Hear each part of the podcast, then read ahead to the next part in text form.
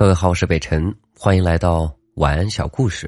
希望我的声音和我的故事能够伴你入眠。今晚的睡前故事名字叫《大恶人》。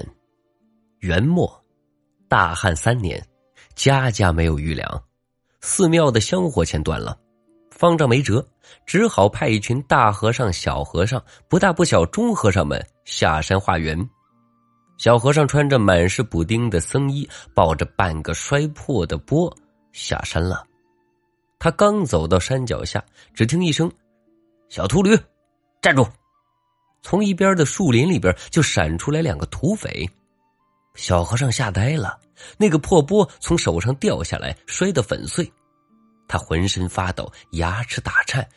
阿阿阿阿弥陀佛，小小小僧没有银子，看在菩萨的份上，两位施主饶我一命吧。那矮胖土匪哈哈一笑：“这年景，人都饿死了，谁还顾得上菩萨？”那瘦高个土匪说：“别废话，今天就他了。”没等小和尚接话，两个土匪就把他按到地上，绑起来扛走了。一路上，小和尚吓得心里边直敲木鱼。听师傅说，每逢灾年，土匪都会下山抓人煮着吃。我又瘦又不好吃，他们怎么还抓我？一盏茶的功夫，两个土匪就把小和尚扛进了一座山寨。小和尚四处望望，这里有好多被土匪抓来的百姓，乌泱乌泱的聚在一起。周围几个拿着大刀的土匪在看着。两个土匪扛着小和尚进了正厅，啪！小和尚被摔在地上，他捂着屁股抬头看，上手的虎皮椅坐着一个刀疤脸的大汉，手里边拿着一块肉，啃得正香，也不知道是不是人肉。那个土匪朝刀疤脸下拜，说道：“大王，我们抓了一个小秃驴回来。”那刀疤脸抬头盯着小和尚打量了一会儿。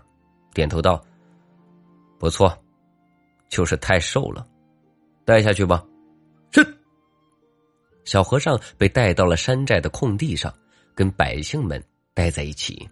如静，你也来了。如雾师兄、如明师兄，你们也在这儿。两个小和尚凑到小和尚的跟前，说道：“师傅也被抓来了，不知道他们怎么样。”话刚说完，一个土匪敲着锣跑出来。冲百姓们喊：“大王失周啦！”百姓们一听，都张牙舞爪的往前挤。土匪喊：“别挤，别挤，别挤，都有范儿！”几个土匪扛着巨大的蒸笼和铁锅走了出来。土匪们把锅盖和蒸笼一掀，热气腾腾的往外冒。热气一散，蒸笼里那是白花花的大馒头，大锅里是粘稠晶莹的米粥。百姓们乖乖排着队，青壮年能领到一碗粥和两个馒头，小孩子也能领到一碗粥一个馒头。